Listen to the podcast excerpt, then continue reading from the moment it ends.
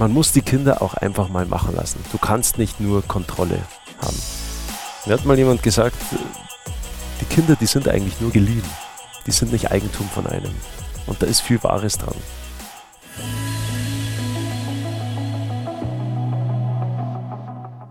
Hallo und herzlich willkommen bei Everyday Leadership, dem Live- und Leadership Talk der DFB Akademie. Mein Name ist Thorsten Hermes und ich unterhalte mich für Sie mit Menschen. Und wir werden sprechen über Höchstleistung, über Authentizität, über Verantwortung. Wir werden sprechen über Führung. Und das tun wir jetzt auch mit unserem heutigen Gast. Und der hat mit zwei Jahren schon auf den beiden Brettern, die für ihn einmal die Welt bedeuten sollten, gestanden. Denn gut 20 Jahre später sollte er bei den alpinen Ski-Weltmeisterschaften mit der Mannschaft die Goldmedaille für Deutschland holen. Doch wer unseren Gast etwas besser kennt. Alter, was bist du eigentlich jetzt so seriös, ey? Sag mal, das gibt's ja gar nicht. Davor reden wir nur Schmarrn und jetzt kommt hier, komm, was heißt Gast besser kennt? Sag einfach, ich bin der Felix Leureuter und ich bin früher mal ein bisschen Skirennen gefahren und jetzt reden wir darüber, was da alles so passiert ist. Brauchst nicht erzählen, was ich alles so angestellt habe früher. Alles gut. Weißt du, du brauchst bei mir nicht Schema F machen wie bei den anderen. Da kannst du ganz, ganz, alles gut. gut.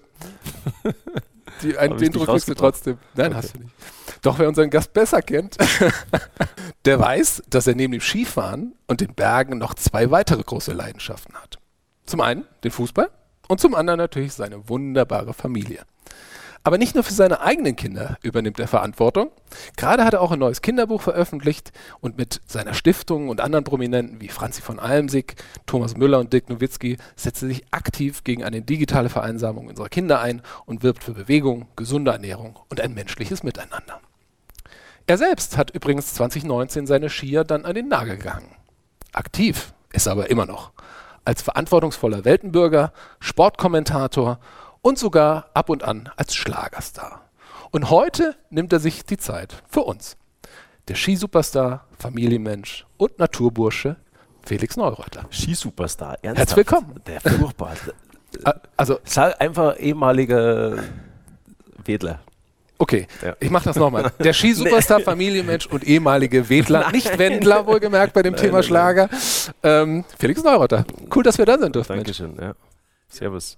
Felix, der 1. April ist ja gerade durch. Mhm. Und ich bin so ein bisschen enttäuscht, wenn ich ehrlich bin, weil ich habe gehofft, 1. April, ähm, dass vielleicht wie 2019 du den Tag nochmal nutzen wirst und wir vielleicht ein neues Album oder einen neuen Hit hören. Habe ich was verpasst oder bleibt es schlagertechnisch doch bei dem One-Hit-Wonder Felix? Nein, ich muss sagen, 1. April, also ich glaube nicht, dass, dass die Situation jetzt gerade die richtige ist, wenn man so die Welt anschaut, groß, ähm, ein, dass ein Aprilscherz angebracht wäre, muss ich sagen.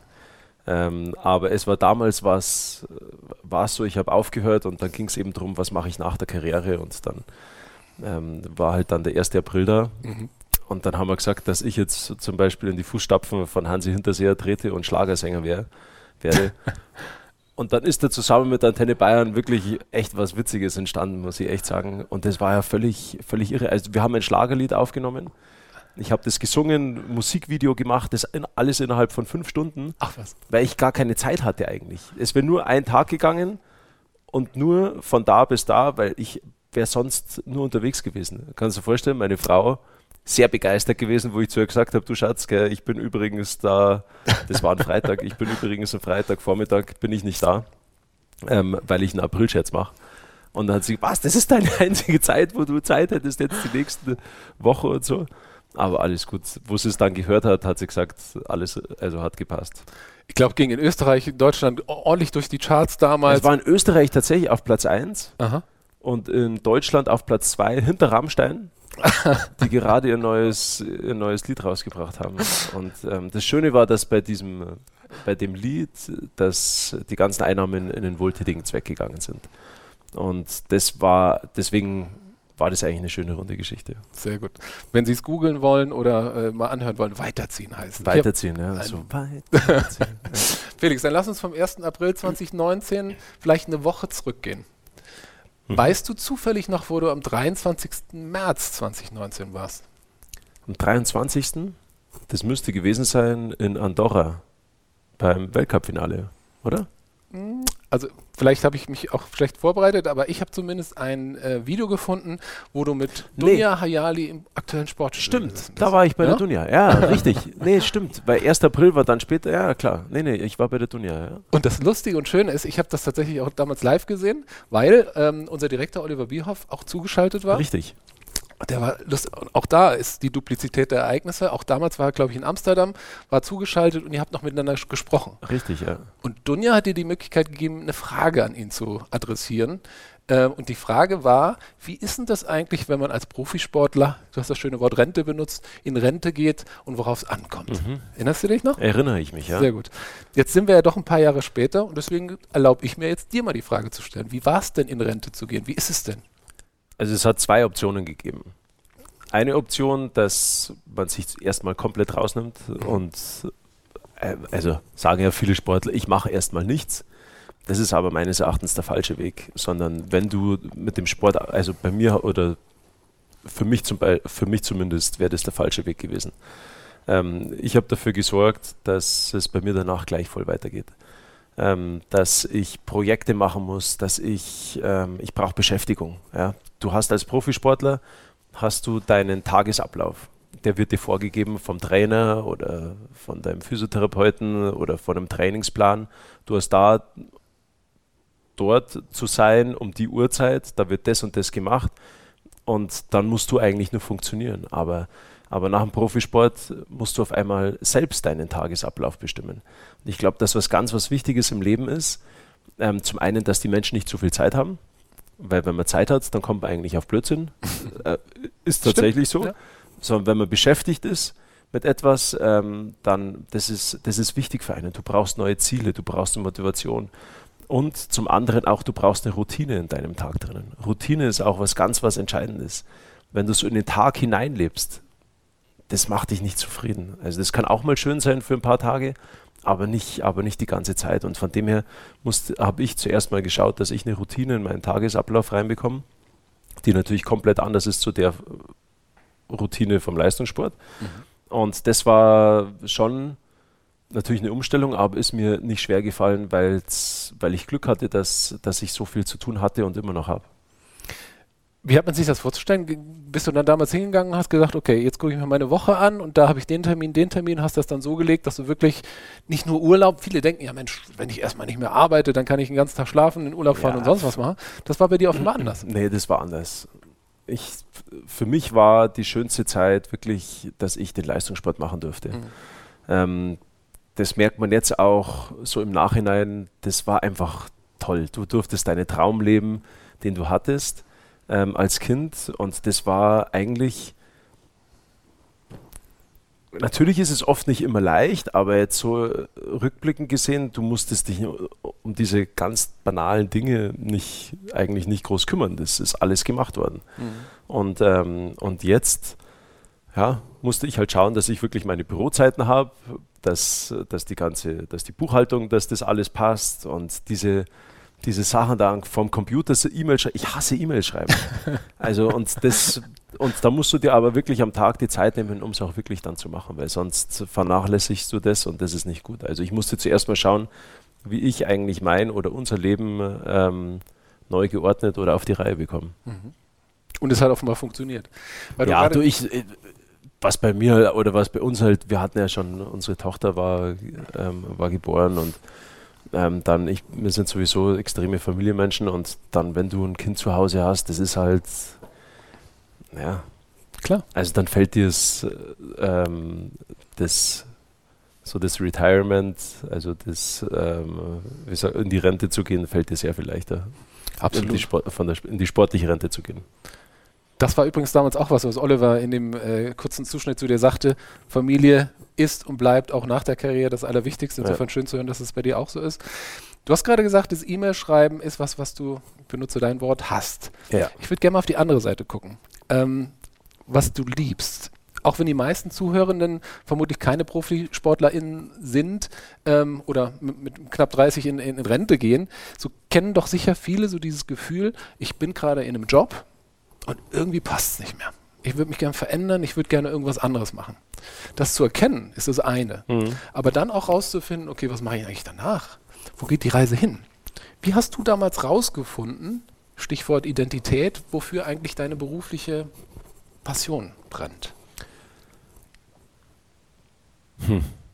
Das war zum einen natürlich am Anfang der Sport und dann wusste ich oder ich wollte immer durch den Sport, es, also bei uns zu Hause, es gibt keine Medaillen oder Pokale oder so, ähm, bei meinen Eltern auch nicht. ja, bei uns zählen andere Werte zu Hause. Und für mich war immer wichtig, durch den Sport auch Werte weiterzugeben. Ähm, vor allem auch an die Kinder, wenn du gesehen hast, dass du durch deinen Sport Kinderaugen zum Leuchten bringen kannst, zum Beispiel. Das hat mir sehr viel, also das hat mir viel, viel mehr gegeben, wie jetzt einen Pokal zu gewinnen oder sowas. Sondern das war für mich so die ehrlichste Wertschätzung, die man bekommen kann. Und das ist die von Kindern, ähm, weil die noch eigentlich, ja, die sagen dir, wenn sie dich doof finden, die sagen dir aber auch, wenn sie dich gut finden. Mhm. Und, ähm, und das wollte ich eigentlich danach auch weitermachen. Ich will Kinderaugen zum Leuchten bringen. Ich will ähm, Menschen versuchen zu motivieren und zu begeistern, sich zu bewegen, raus in die Natur zu gehen, dass sie das erleben können, was ich auch erlebt habe. Ähm, diese, diese Einzigartigkeit der Natur, der Alpen, diese, auch, auch des Skifahrens ähm, in gewisser Weise. Und das war klar, dass das mein Weg ist und den ich auch unbedingt gehen will. Und das kann ich auch sehr gut greifen. Ne? Also ich glaube, gerade das, was du beschreibst, das kann jeder sehr, sehr gut nachvollziehen. Ich das, ich persönlich finde, das passt auch super gut zu dir. Was ich gerne noch ein bisschen besser verstehen würde, ist, Oliver sagte damals, wenn du aus dem Profisport rausgehst, und Skifahren war dein Leben, ist es vielleicht immer noch in gewisser Weise, äh, dein berufliches Leben aber dann nicht mehr, dann braucht man eine neue Identität. Er hat dieses Wort damals benutzt. Und ich würde gerne, und er sprach auch davon, dass man sein eigenes Bild neu malen muss. Mhm. Und mich würde interessieren, wie hast du es gemacht? Warst du dein eigener Berufsbildkünstler sozusagen oder stand dir jemand zur Seite? Wie, wie, hast du das damals gemacht, dass du rausgefunden hast, es geht um die Kinder, um die Bewegung? Das war ja schon während meiner aktiven Zeit war mir immer sehr wichtig. Okay. Und das war klar, das ist das zentrale Thema, wo es auch dann nach der, nach der Karriere weitergeht. Ähm, und dann baust du dir um dieses zentrale Thema, baust du dir halt dann dein, dein Puzzle zusammen, sozusagen. Mhm. Oder wie kannst du dort möglichst viel erreichen. Und dann, dann musst du halt ein paar Puzzlesteine zusammensetzen und dann ergibt es dann auf einmal ein großes Bild. Mhm. Und das ist dann letztendlich, glaube ich, auch das Bild, von dem der Oliver da ge damals gesprochen hat. Ähm, und da brauchst du natürlich die richtigen Leute um dich herum. Für mich war halt schon eine riesengroße Hilfe, das muss ich ganz klar sagen. Das sind ähm, in deren Sicht, das ist mein Papa mhm. und, und auch meine Mama. Ähm, natürlich auch meine Frau, alles ehemalige Leistungssportler, Profisportler. Diese Analogie, ja. Ja, Gut, die alle schon diesen Schritt äh, gegangen sind ähm, damals und ich, kann, ich konnte halt von so viel Erfahrung zehren aus meinem Umfeld, wo ich ein riesengroßes Glück hatte. Also speziell natürlich auch, auch, auch der Papa oder meine Eltern, die damals ja, die haben ja damals kein Geld verdient beim Leistungssport ähm, die durften ja nicht Profis sein. Die mussten danach Geld verdienen und das haben die sich alles selber aufgebaut. Also in erster Linie war der Papa dann der Macher. Die Mama war halt die Mama. Die, ähm, ja, die, die war halt damals, ist, hat die ein paar Rennen, war die gar nicht so schlecht und das hatte halt so sehr relativ großen Ruhm ähm, und so weiter. Aber das haben, aber die haben da schon, das haben die schon toll gemacht, muss ich sagen. Mhm. Und von und aus der Hinsicht kann ich eigentlich muss ich alles aufsaugen von ihnen, was sie für Erfahrungen gemacht haben, wie sie welchen Weg gegangen sind. Und das tue ich natürlich auch. Also mhm. hatte ich großes Glück, ja. Auch wenn der Sprung von, von Eltern und, und zur Führung jetzt vielleicht ein bisschen hart ist, aber mich würde an der Stelle interessieren, es gibt ja im Führungskontext, ich sage mal eher so, die direktive Führung. Ich bin die, die Chefin, der Trainer, die, die Eltern und sage, so ist es, Bursch, so machst es. Mhm. Variante 1. Das sage ich ganz wertvoll. Variante 2 ist, man gibt dir die Erfahrung mit, man empowert dich, wie man so schön neudeutsch sagt, und du kannst selbst Kreativität, Selbstbestimmung, Eigenverantwortung deine eigenen Entscheidungen treffen. Wie würdest du sagen, weil du deinen Papa und deine Mutter angesprochen hast, war das eher Variante 1, wie sie dich motiviert und begleitet haben, oder eher Variante 2? Eigenverantwortung oder doch schon gesagt, Mensch, so machst du es jetzt? So war es auch. Beides. Ja. Mhm. Definitiv. Die haben mich aber immer machen lassen. Mhm. Also die haben ja auch selbst damals in der, während der aktiven Zeit ähm, natürlich haben die versucht auch mich zu pushen, keine Frage, aber, aber jetzt nie, dass ich muss. Mhm. Sondern die haben mir letzten Endes die Entscheidung immer selber, ähm, immer selbst überlassen. Mhm. aber sie, sie haben mir immer vorgelebt oder sie haben mir immer gesagt, wie viel Glück man hat, dass man das machen darf, wie toll das ist, was man alles erleben kann, welche Erfahrungen man machen kann. Und ich war halt schon, ich war, war halt so ein Typ, der, sagen wir es mal, der ab und zu auch mal die Zügel ein bisschen schleifen hat lassen. Ja, bin ich auch äh, ganz ehrlich so am Anfang meiner Karriere, Halleluja. Ähm, das war halt noch eine andere Zeit mit Bodie Müller, ähm, Kalle Pallander, Alberto Tomba, mein großes Vorbild. Ja, ich dachte, Ski-Weltcup, alles klar, hoch die Tassen und ein bisschen äh, runterwedeln und das war's dann. ähm, und das, ja, ich musste lernen, letzten Endes auch Eigenverantwortung dann zu übernehmen, ganz klar. Und der Schritt, der war extrem wichtig und der kann ja nur der Leistungssport so knallhart auf, ähm, oder kann dir der Leistungssport den Schritt nur so bieten, weil weil wenn du nicht hundertprozentig funktionierst und auch nicht vorangehst und nicht Profi bist und Eigenverantwortung übernimmst, ja, die Quittung, die, die steht am Ende des Tages ähm, auf der Ergebnisliste.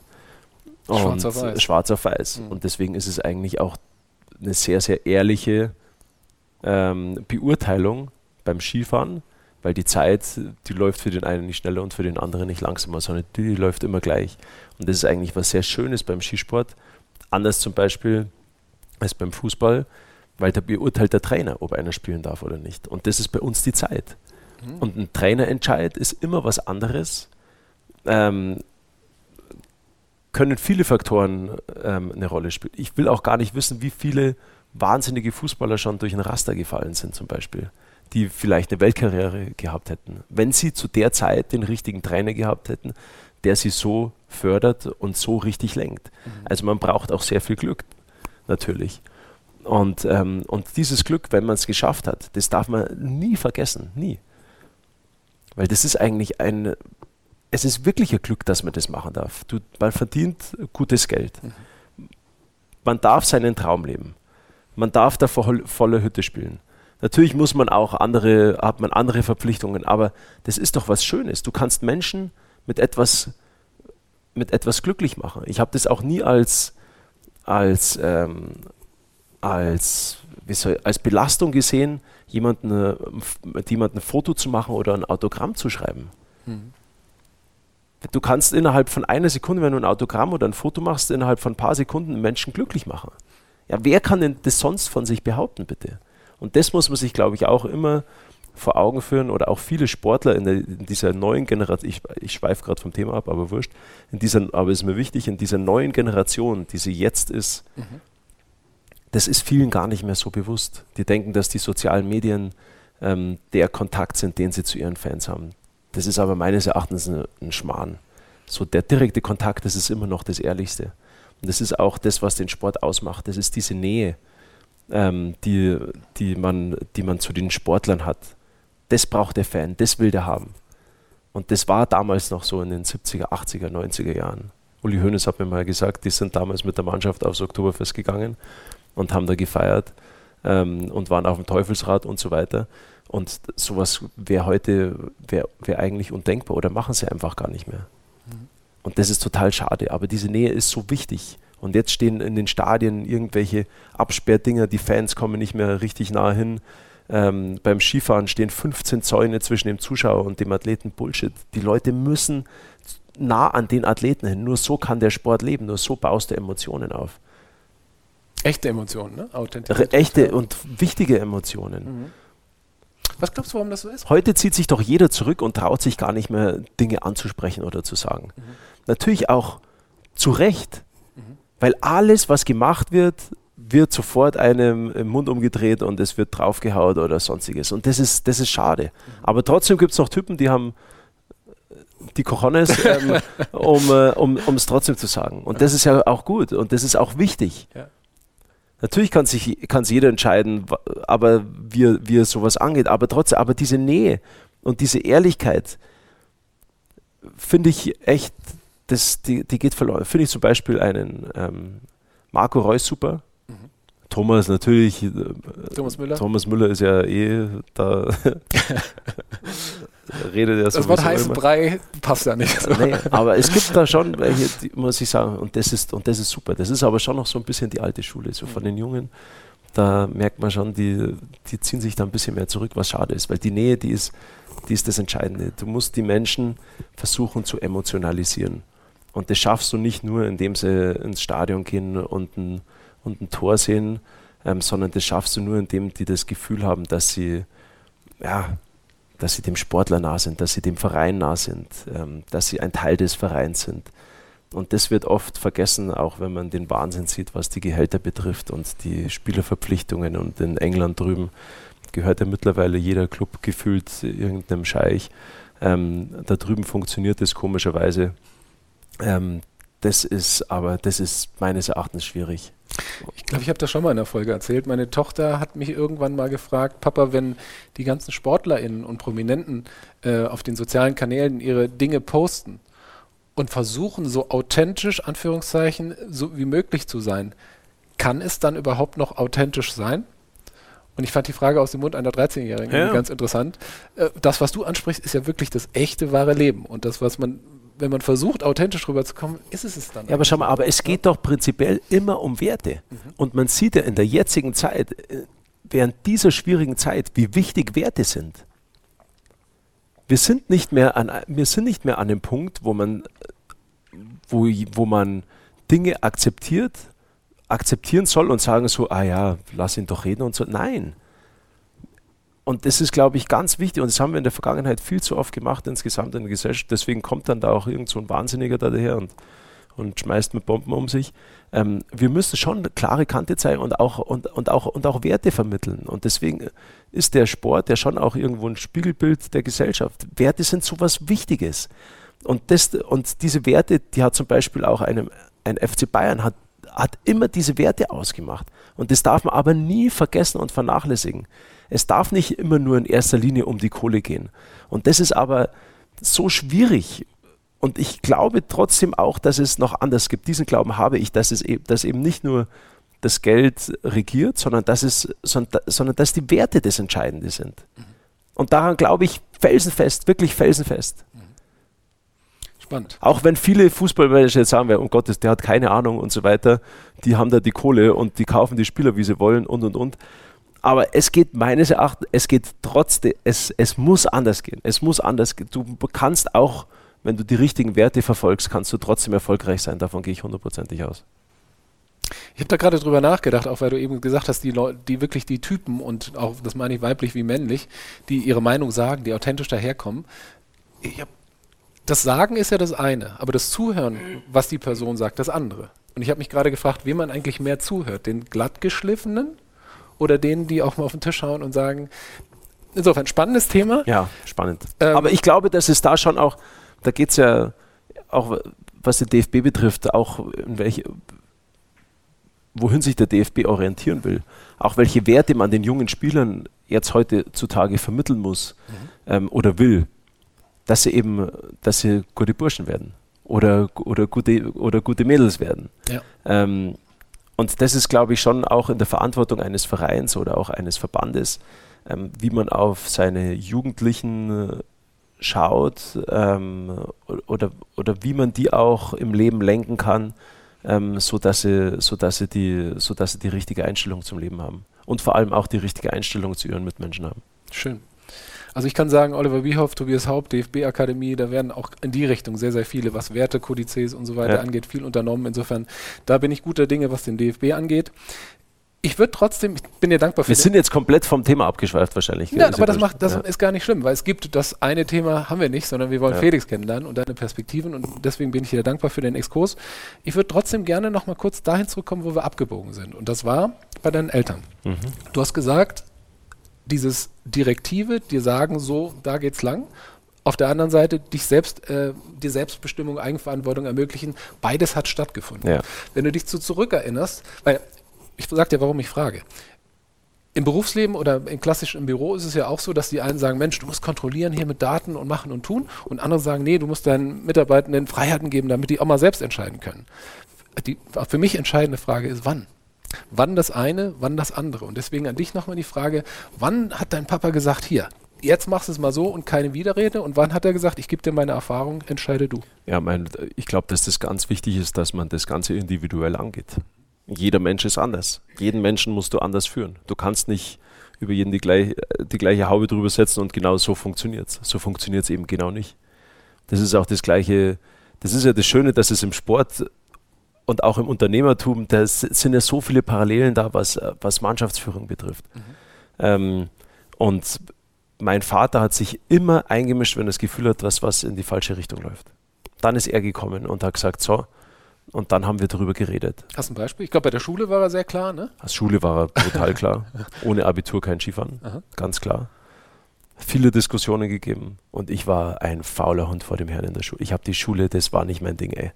Ich wollte nur Skirennen fahren. Weißt? Ich habe die anderen gesehen, ich war mit Abstand der Jüngste, ich habe die anderen gesehen, wie die da trainieren können, überall umeinander fahren, Weltcuprennen und so weiter. Nächsten Tag sich schön regenerieren. Ja, ich bin hier ein Weltcuprennen gefahren, weil die Seher zum Beispiel, bin zwei Uhr nachts nach Hause gekommen und bin um, um Viertel vor acht hier am Werdenfels Gymnasium in der Schule gesessen. Also das war schon ein harter Weg, aber das war ne, die, die Schule fürs Leben, die ich gebraucht habe letzten Endes schon. Und der Papa, der war immer ganz klar in seinen Dingen, wo er, auch wenn, wenn, auch durch die Erfahrungen natürlich, die er gemacht hat, wenn er das Gefühl hatte, ich habe einen Trainer bekommen, das nicht so funktioniert oder der, die, der mich falsch anpackt, dann hat er sich eingemischt. Mhm. Und ich habe das aber nie zu spüren bekommen, sondern dann hat, dann ist er, hat er mit dem Schiefermarkt gesprochen und hat so hintenrum geschaut. Aha. Weil er wollte immer, glaube ich, auch mir das Gefühl vermitteln, dass ich selber, ähm, weißt du, dass ich selber die Dinge beeinflusse. Mhm. Weil das ist ja sowieso schon nicht leicht, wenn du so einen Namen, Nachnamen hast. Ähm, und das auch noch das gleiche Geschäft machst, das ist nicht, das ist kein leichter Weg. Aber genau das, und vielleicht, wenn wir, ich weiß, dein Papa ist einmal, die, aus meiner Sicht haben sie sich eigentlich in der Öffentlichkeit immer zurückgehalten, genauso wie du es ja, beschrieben genau. hast, und waren trotzdem für dich da. Außer eben Kitzbühel, wo man deinen Vater Freude strahlt. Ja, aber weißt du warum? Weil das war, der war da, weil ich am Tag vorher angerufen habe und gesagt habe, bitte kommt, ich würde mich wirklich freuen. Ja und der Papa zehnmal gesagt hat, na und ha, er weiß nicht und so weiter. Und dann hast du gewonnen. Und dann waren sie da, ja, und, und dann waren sie da und das war mein erster Weltcupsieg und das war natürlich emotional unfassbar, weil ich niemals gedacht hätte, dass sie tatsächlich kommen. Und die Mama war halt immer die, weißt die hat gesagt so, ah, weißt du was, Christian, da mache ich einen schönen Tee in der Früh und eine Brotzeit und dann fahren wir da hin und dann, und dann stellen wir uns irgendwo hin, wo uns keiner sieht und dann machen wir da unsere Brotzeit und schauen uns das Skirennen an und das ist doch ein wunderbar und das ist doch ein wunderbarer Ausflug. Toll. Und da, so war die Mutter, aber der Papa, der war halt schon sehr nervös, der wollte am Hang stehen, nah dran sein, sehen, was los ist und so weiter, auf die anderen schauen, was machen die, welches Material fahren die und so weiter, direkt in die Analyse gehen. Ja. Und dann war es tatsächlich so, dass der Papa auf der Piste gestanden ist, ganz versteckt, mit Skibrille auf und Kappe so reingezogen, dass, keiner, ja. dass keine Kamera ihn ja. auffängt, weil auf das warten die natürlich, dass jemand da hinfilmt. Und die Mama ist irgendwo hinten auf einem Hügel, die glaubt ja nicht einmal, dass die Eintrittskarte gehabt hat. Und hat da ihre Brotzeit gemacht und hat von außen geschaut, wie der da das Rennen fährt und dann gewinne ich da. Und dann, um die Geschichte zu Ende zu bringen, Gerne dann war, ist danach ist ja wahnsinnig viel los und wie gesagt, Papa war der Erste, der mir gratuliert hat und da ist danach sehr viel los und dann Pressekonferenz und dann gehe ich von der Pressekonferenz wieder Richtung Zielgelände, weil dort die, meine Trainer und die Betreuer gewartet haben und, ähm, und ich halt mit denen anstoßen wollte und mich bedanken wollte bei ihnen. Bei ihnen. Und dann sehe ich auf dem Weg meine Eltern mir entgegenkommen und zu dem Zeitpunkt habe ich aber noch nicht meine Mama gesehen. Ich dachte, ich habe gar nicht gewusst, dass die auch da ist. Ich dachte nur, dass der Papa gekommen ist. Und da sieht man, wie unterschiedlich ist es. Mein Papa, der war so, boah, okay, und hier und ja. Und ich hatte nur so Turnschuhe an. Und es war Schneematsch. Und ich gehe meinen Eltern entgegen und ich denke mir so, die Mama, die kommt jetzt auf mich zu und umarmt und dann sagt die nur, Mensch, Spur, hättest du nicht gescheite Schuhe anziehen können. Deine Füße wären nass. Und das war für sie das viel Wichtigere Übrigens Glückwunsch wie dieses, danach, wie, ja. dieses, wie dieses Rennen. Gell? Wahnsinn. Und das ist aber genau so eigentlich, wie es zu Hause auch bei uns abgelaufen ist. Also der Mama, der waren immer die anderen Dinge wichtiger, dass es mir gut geht, dass ich gesund bin, dass, der, dass, dass, ich, dass ich die Geschichten erlebe. Mhm. Und der Papa, der war der, der sich um den Sport gekümmert hat eigentlich. Ich finde das interessant, weil ich bin ja auch verheiratet ne? und deswegen weiß ich auch, ähm, wie wichtig das ist, einen Partner im Leben an seiner Seite zu haben, der immer für einen da ist. Und weil du eben beschrieben hast, Papa war schon der, der dich so gepusht hat, aber ich glaube, die beiden sind auch ein gutes Team. Einfach, ja, ne? total. Ne? Also so klingt es für mich. Ja. ja, du, sonst wären die, die sind ja schon ewig zusammen. Also mhm. das funktioniert halt einfach. Aber so unterschiedlich, total. die zwei. Also die Mama, die die wird am liebsten in einem Garten rumwursteln und, und der Papa ist halt der Macher. Weil wir eben, wir sind ja gekommen von dem Thema Direktive, Führung versus Empowerment. Ich habe auch mal eine Geschichte gelesen, als du, die Zuhörerinnen wissen das, du bist ein super Fußballer auch gewesen, sehr talentiert, Auswahl gespielt. Ich glaube, du hast sogar ein Angebot vom FC Bayern mal gehabt, ne? Ja, nicht ich war so in dieser Bayern-Auswahl da ja, drinnen, ja. Also, so im konntest schon kicken, ne? Ja, ein ja. bisschen. Aber da war ich 13 Jahre alt. Und ähm, meine kleine Tochter spielt ja auch Fußball und ich kenne auch insofern, weiß, wie das ist, da am Rande zu stehen und die Emotionen, die ja mitgehen. Und ich habe gelesen, dass deine Mutter ähm, dich dorthin gebracht hat und während die anderen äh, Eltern ihre Kindern mit, mit den besten Tipps beschrien haben, die da auf dem Platz standen, ist deine Mutter nebenbei so die Geschichte zum Blumenpflücken gegangen und hat dir vertraut und hat sich gedacht, ja, der klar. Felix wird das schon machen. Natürlich. Empowerment, oder? Ja, aber die ist ja, die hat mich dahin gefahren und das war das erste Mal, dass ich dort eingeladen worden bin.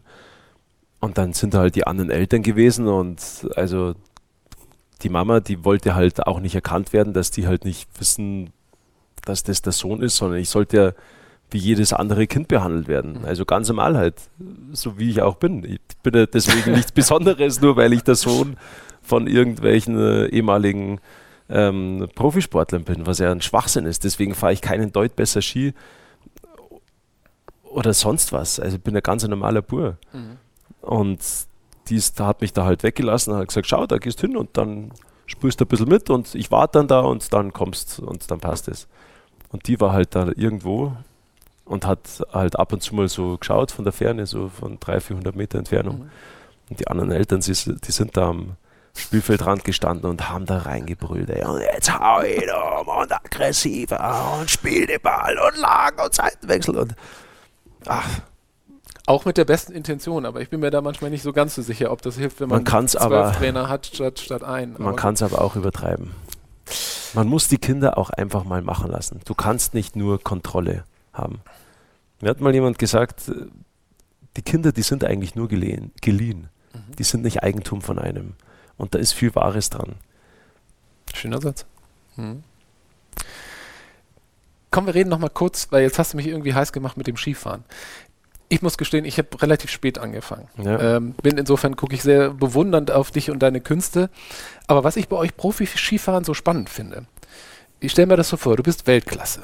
Du stehst jetzt da oben am Start, hast perfekt trainiert, hörst Darf ich das erzählen? Hast du das gerade erzählt? Hast auch Rituale, hörst deine Lieder äh, äh, oben, bist wirklich auf dem Punkt. Es geht los, du saust da runter, alles läuft super, die Zeit ist perfekt und dann fädelst du ein. Ja in dem Moment stelle ich mir vor, dass du denkst, verdammte Hacke, das, ich kann's doch. Lass mich nochmal, ich möchte genau. nochmal hoch. Es geht aber nicht. Im Fußball, nicht, dass man da nicht 90 Minuten auf dem Punkt sein muss, ganz klar. Aber da kannst, wenn du mal einen Ball vertändelst, kann sein, dass der, dein Mitspieler dich aufweckt. Zehn andere Spieler, die deinen Fehler wettmachen können. Ja. Wie hast du es geschafft, dich wirklich so auf den Punkt zu konzentrieren? Und ich frage deswegen, weil vielleicht die Zuhörenden auch gerne für ihre nächste Präsentation oder den nächsten äh, äh Workshop, den sie leiten, was können Sie sich bei dir abgucken, wenn es um das Thema Fokus und auf den Punkt da sein. Ja, das ist im Slalom natürlich schon krass, gell? weil du 65 Tore hast und Millimeter entscheiden bei jedem einzelnen Tor und das Ganze zwei Durchgänge. Und der Druck ist halt schon extrem, also wirklich heftig. Und der kleinste Fehler wird einfach bestraft. Also du hast einfach keinen Raum für Fehler. Mhm. Und bevor ich sage, wie ich mit Drucksituationen umgehe und so weiter, sag ich dir, ich habe dann, ich habe versucht, weil das ist natürlich, da spielt das Thema Adrenalin natürlich schon auch eine riesengroße Rolle, weil wenn die Drucksituation so groß ist, hey, das macht was mit einem. Mhm. Da schwingst du unten nicht ab und machst so, hey, sondern da machst du so, bam, ey, da bist du bist, du bist unter Spannung, gell? Du, da, ist, da ist Feuer in dir drinnen.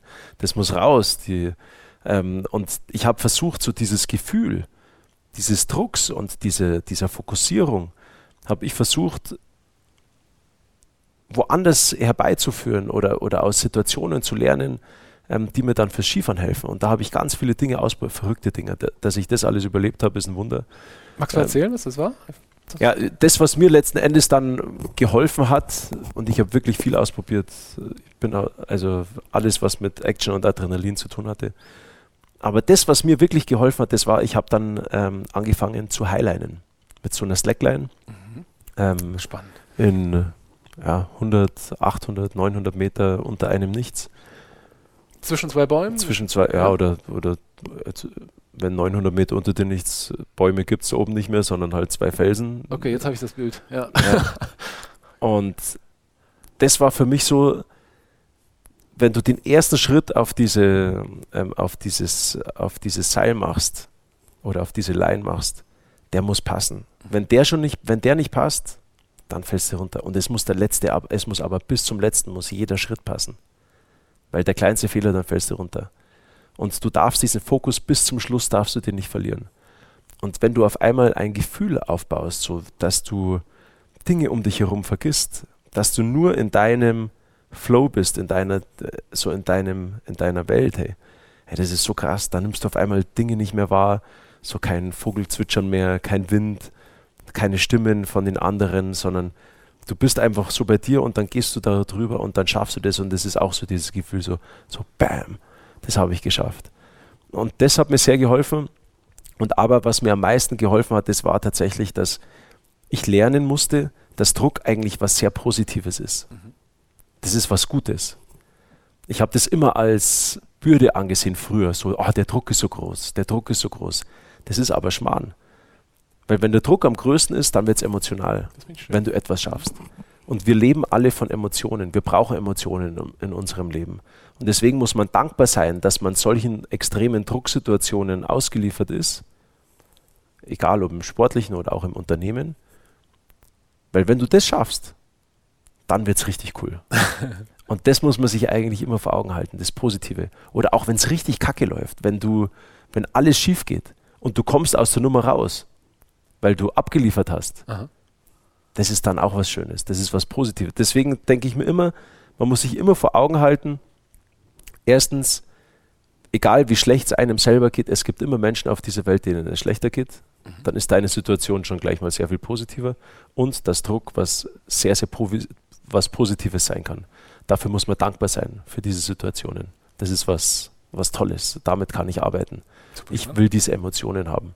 Und auch wenn ich es nicht, wenn, auch wenn ich die Situation noch nicht schaffe, dann probiere ich es das nächste Mal, weil dann kann es trotzdem wieder gut werden. Super cool. Also Deswegen, wenn, wenn du so einen Back Post vor dir liegen hast Aha. und du denkst dir, wie soll ich das schaffen? Das schaffe ich doch niemals und so weiter. Ja, dann wirst du es auch nicht schaffen. Aber wenn du das positiv angehst und sagst so, boah, hey, das, wenn ich geschafft habe, dann ist es cool. Und dann schaffst du es und dann ist es auch so. Also was ich gerade wieder merke, Felix Oliver hat das im Sportstudio ja auch schon gesagt, er hatte dich sogar eingeladen, ähm, hat gesagt, bei der DFB-Akademie brauchen wir Menschen wie dich, die einfach Erfahrungen haben, super Fußball gespielt haben, aber vor allem authentisch sind. Und da spüre ich gerade wieder, du erzählst deine Geschichte und dafür bin ich dir sehr dankbar. Und er hat damals gesagt, von dir könnten unsere U-SpielerInnen auch wirklich profitieren von deiner Erfahrung, wenn es darum geht, die Spitze zu erreichen. Jetzt ist das eine sehr weite Frage und du hast eben schon gesagt, jeder Jack ist anders, jeder ist individuell.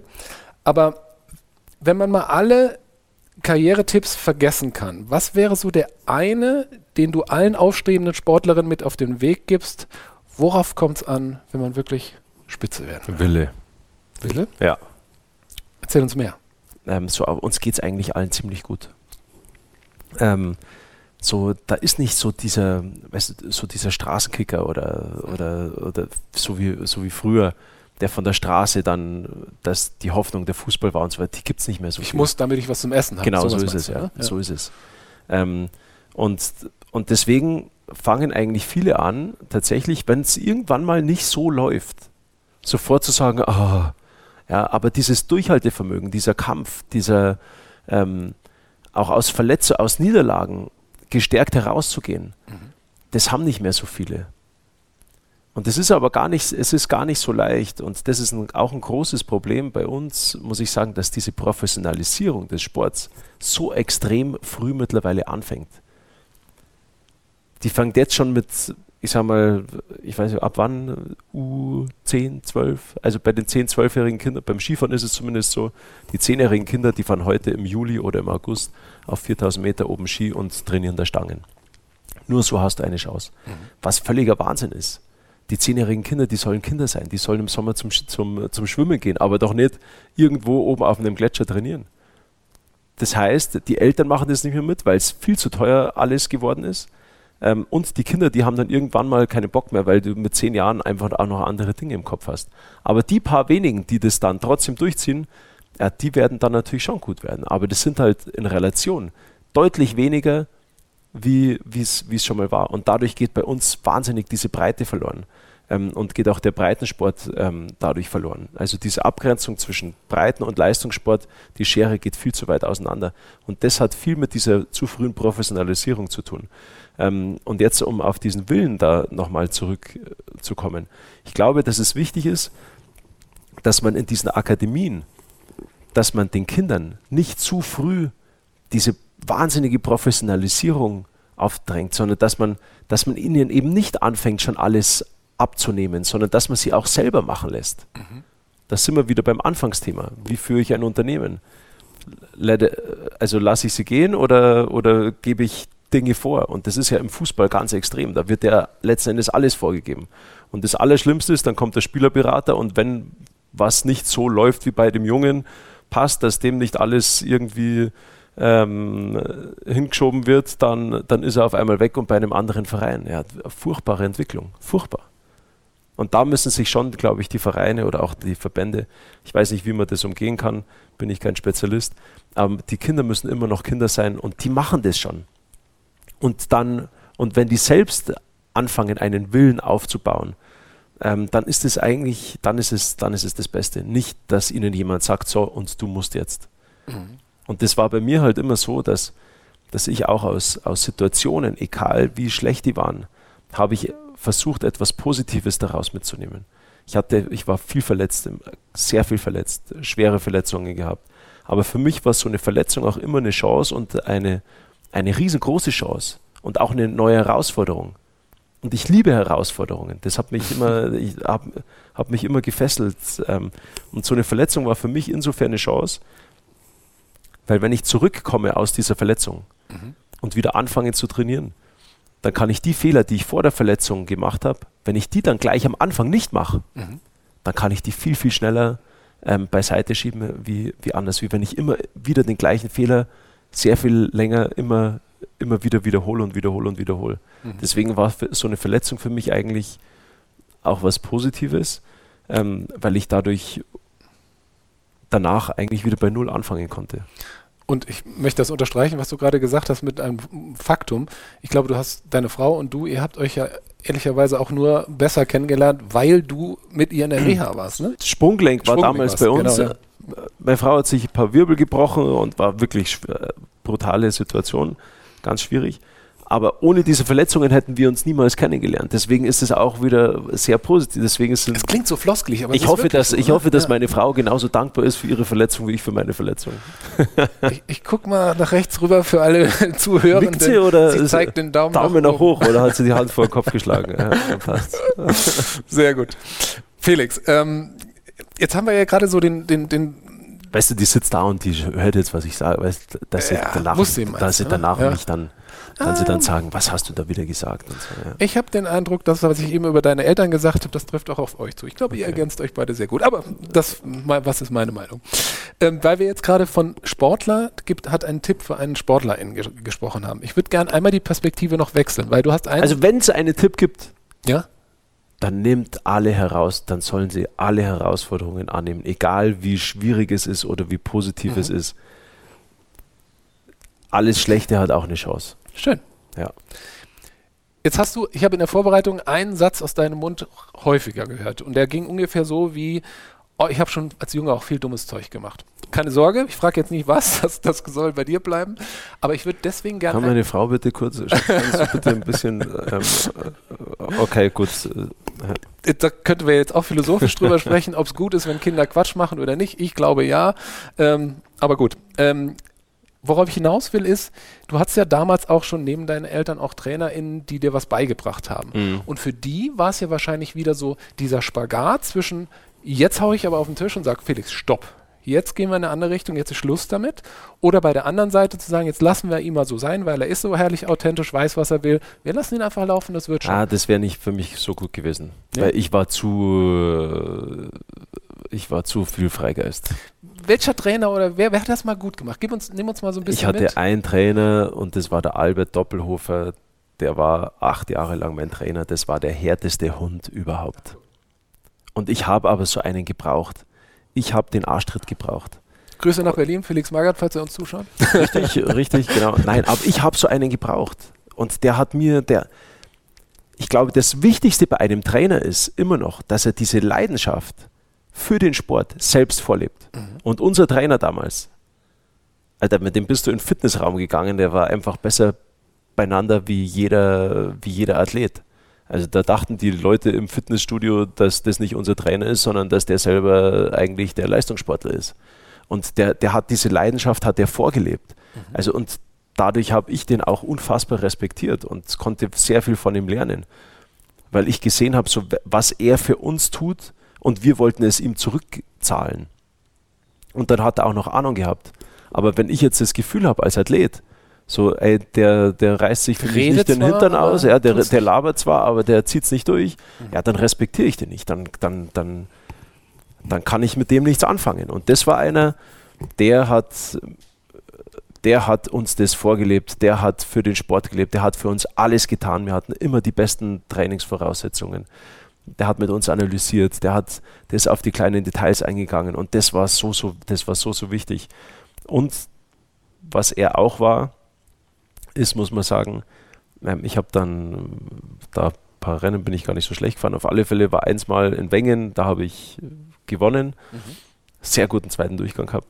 Und dann bist wir da unten im Ziel und dann sagt, und dann kommen halt die Trainer und man will so einschlagen, so, so, yeah, bam, bam, bam, okay, Jungs, zack, super, danke und so weiter. Und der Albert, und dann sehe ich einen Albert und dann gehen wir so aufeinander zu und dann schlagen wir schon ein und dann, ich denke mir so, so, Albert macht jetzt auch so, so, yay. Und dann sagt er zu mir, du Felix, da in meiner Position, die zwei Tore über mir, da bist du in deinen alten Fehler reingefallen. Ähm, jetzt Siegerehrung, ich fahre danach mit dir heim. Sieben Stunden Autofahrt. Ähm, ich fahre danach mit dir heim, wir gehen in, in Kraftraum, zwei Stunden passives Dehnen und morgen in der Früh 8 Uhr Training. Wir arbeiten an deinem Fehler. Nächste Woche ist Kitzbühel. Das müssen wir gewinnen. Und das war in dem Jahr, als du gewonnen hast? Ja, klar, das war direkt nach dem Rennen. Verrückt. Also das war, oder, oder das war nach dem Rennen in Wengen, wo der mir das gesagt hat. Und dann ist Kitzbühel gekommen, ja, und da, das hat dann da auch funktioniert. Aber ich sag nur, das ist natürlich schon was, wo du als Athlet zuerst sagst, so, so boah, ey, jetzt ernsthaft, gell, ich habe gerade das Rennen gewonnen, mhm. ey, auf geht's, ich will jetzt feiern oder, oder, oder sonst was, nix, sondern das war ganz klar. Und der hat den Ton da immer, immer sehr, sehr gut getroffen. Und ähm, nur es hat, nur wenn es da mal eine Phase gibt, wo es mal nicht so gut läuft, wenn dann einer so ein harter Hund ist, mhm. der vielleicht jetzt nicht so emotional auf den Athleten eingehen kann, dass er dann da, auch wenn es nicht so gut läuft, die richtigen Worte findet, sondern das dann nochmal durch, ähm, durch Training, durch noch mehr Training und so weiter wettmachen will, dann kann es dann kann's schwierig werden, mhm. muss ich sagen. Also da, das wäre der zweite Tipp, ne? Auf der einen Seite das Vorleben, ja. nicht nur Worte sprechen lassen, sondern Taten. Und das zweite eben trotzdem individuell, wie du gesagt hast, auf ja, die Gefühle passt, ja, von absolut, uns Menschen eingehen. Absolut, ja. Das ist ganz wichtig. Okay. Wahnsinn. Also, und ich glaube, wir können festhalten, auch wenn er dir viel vorgegeben hat, deiner Selbstbestimmtheit und Eigenverantwortung hat es offenbar nicht geschadet. Denn du hast 2020 ähm, deine eigene Felix Neureuter Stiftung gegründet. Ja da sind wir wieder beim Thema Identität, denn da hast du dir die Themen Bewegung, Gesundheit und Verantwortung für Kinder und junge Menschen auf die Fahnen mhm. geschrieben. 2014 hast du schon, glaube ich, das Buch dazu rausgebracht, Beweg dich schlau. Was mhm. verbirgt sich hinter der Idee? Das ist äh, mein Trainingskonzept ähm, oder meine eine Trainingsmethodik von mir, die ich für Kinder dann umgeschrieben habe. Ich habe, glaube ich, mit als erster Sportler mit dem Thema Live-Genetik angefangen mhm. im Jahr 2007 Sag uns kurz, was das ist, für die, die es nicht wissen. Ähm, äh, heute heißt Neuroathletiktraining, ähm, kognitives Training. Ich konnte dadurch, dass, mein, dass ich so starke Rückenprobleme hatte, mhm. ähm, kein Gewichtstraining machen oder nahezu keins. Und Skifahren ist natürlich schon ein Sport, wo der Kraftfaktor sehr groß ist und ich musste einen anderen Weg finden, um trotzdem erfolgreich zu sein. Und das ging sehr über diese, diese kognitive Ebene. Mhm. Und das hat mir sehr viel Spaß gemacht, weil da auch immer wieder Herausforderungen, sind wir wieder beim Thema Herausforderungen, mhm. ähm, dabei sind in dieser Trainingsmethodik. Und das hat mir unfassbar viel geholfen. Und das wollte ich einfach weitergeben und habe das für Kinder umgeschrieben und habe dann das Programm Beweg dich schlau entwickelt. Ähm, habe dann da das Buch geschrieben, weil ich immer wollte, oder das Thema Digitalisierung ist dann halt auch so stark aufgekommen. Und für mich war es ein wahnsinniges Dorn im Auge, dass zum Beispiel Eltern beim Abendessen den Kindern das Tablet vor die Nase setzen, ähm, die Gabel im Mund reinschieben und äh, also das kann, ich dachte mir, das kann nicht die Zukunft sein.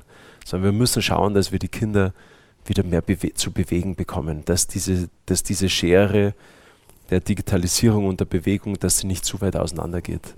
Ähm, und deswegen habe ich letzten Endes ein Programm entwickelt, dass Kinder Spaß an der Bewegung haben.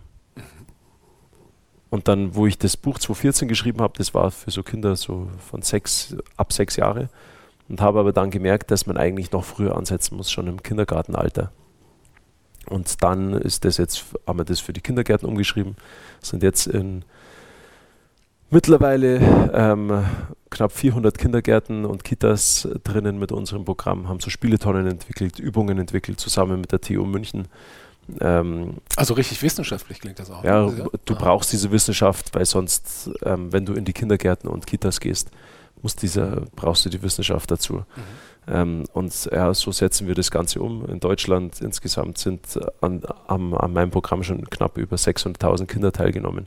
Also das ist schon relativ groß geworden, aber man muss immer mehr machen, weil dieses Thema der Bewegungsarmut, das wird uns in Zukunft riesengroße Probleme bereiten.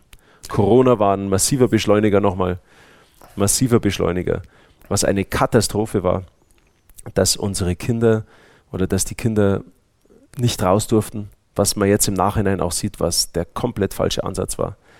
Wie viele Leute, wie viele Kinder aus den Vereinen ausgetreten sind, wie viele übergewichtig geworden sind, wie viele ähm, psychische Probleme ähm, und physische Probleme die Kinder dadurch auch schon, auch schon haben. Ähm, also die, Psycholo die Kinderpsychologen, die platzen gerade aus allen Nähten, ähm, wissen gar nicht, wohin mit den Kindern und so weiter.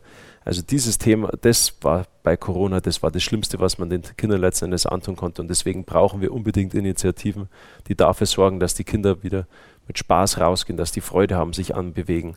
Wir brauchen, wir brauchen Initiativen, wir brauchen die Vereine, ähm, wir brauchen die Verbände und wir müssen wirklich Gas geben, dass man die Kinder rausbekommt in die Natur ähm, und in die Bewegung.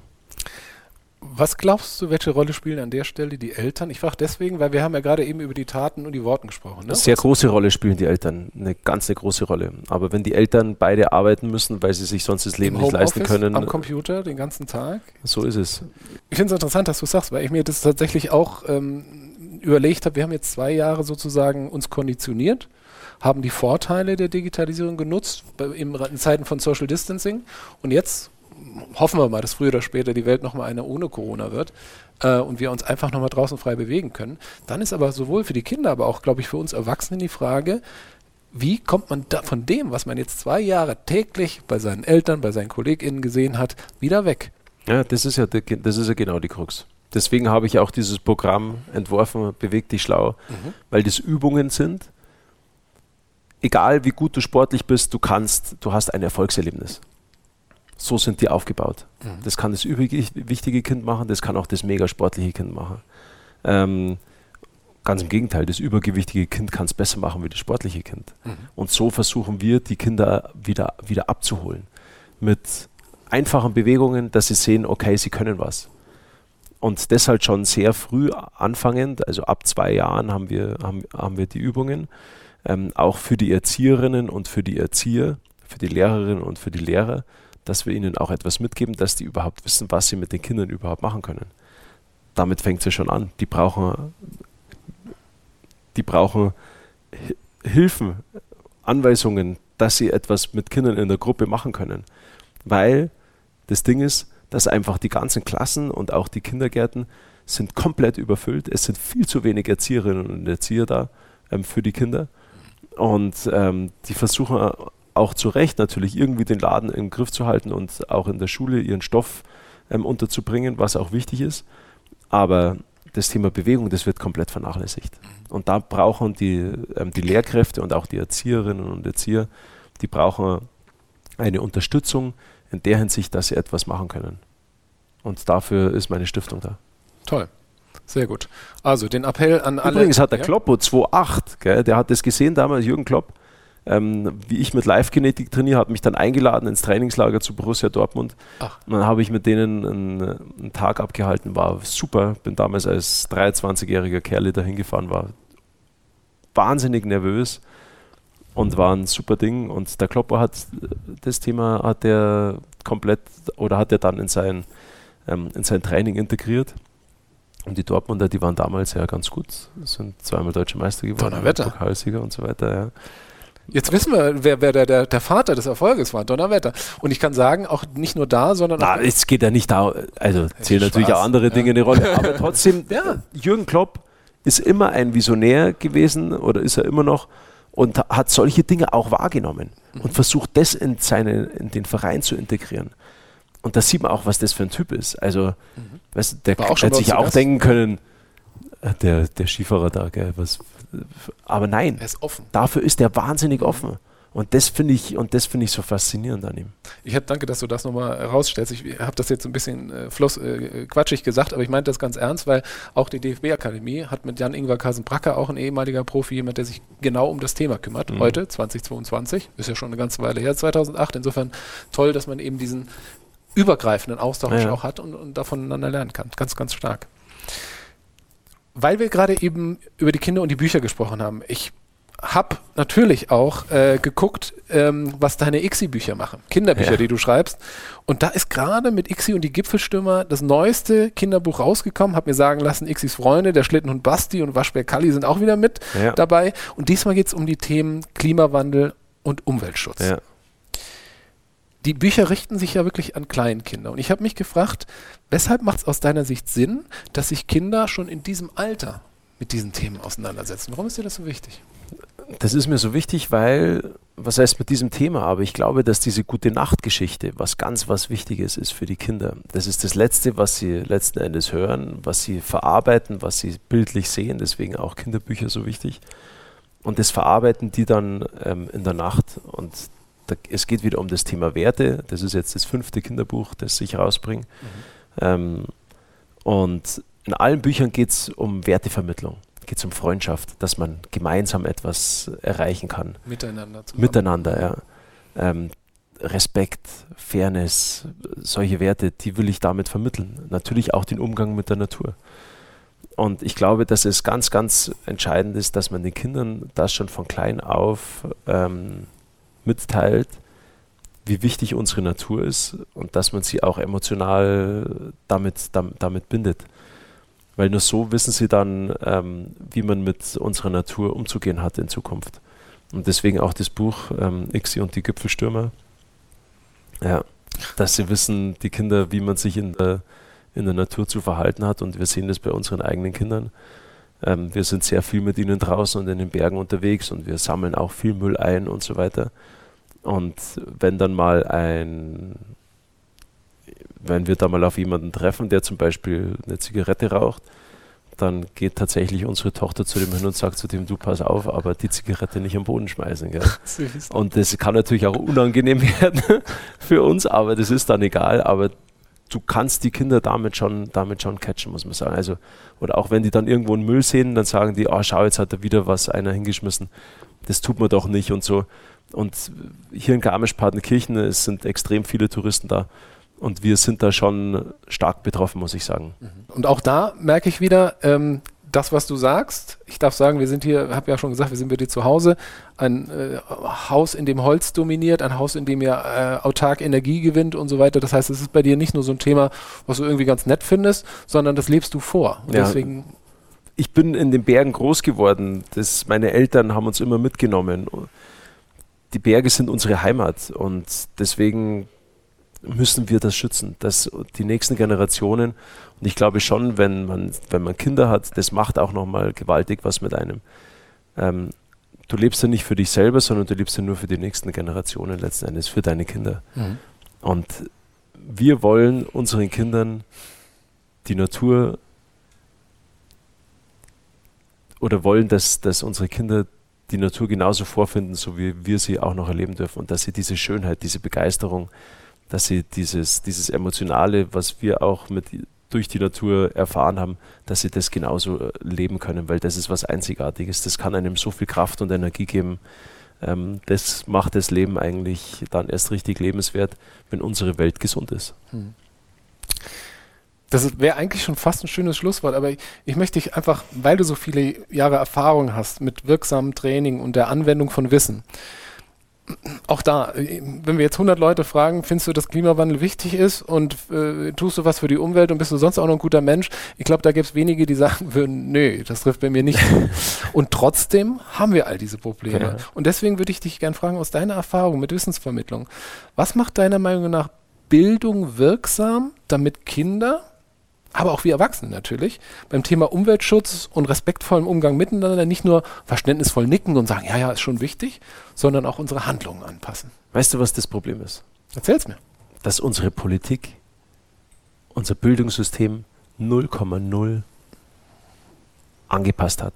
Es gibt kein Fach für Umwelt, für Nachhaltigkeit, ähm, Natur, nichts es werden in Bayern für Digitalisierung, glaube ich, 800 Millionen Euro ausgegeben, mhm. dass, die, dass die Schulen digitalisiert werden. Mhm. Ja, und wie viel Geld wird für die Gesundheit und, ähm, und für die, oder wird für, die, für das Thema Sport und Gesundheit, ähm, wie viel Geld wird damit ausgege wird da ausgegeben? Mhm. Fast nichts.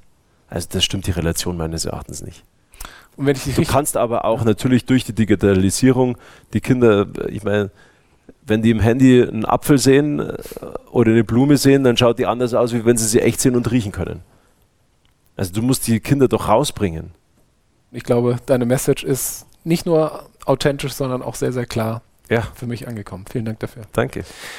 Eine Frage stelle ich dir noch, und zwar, das ist die Frage, die bei uns, Felix, jeder Gast am Ende gestellt bekommt, und die geht so. Everyday Leadership, das bedeutet für mich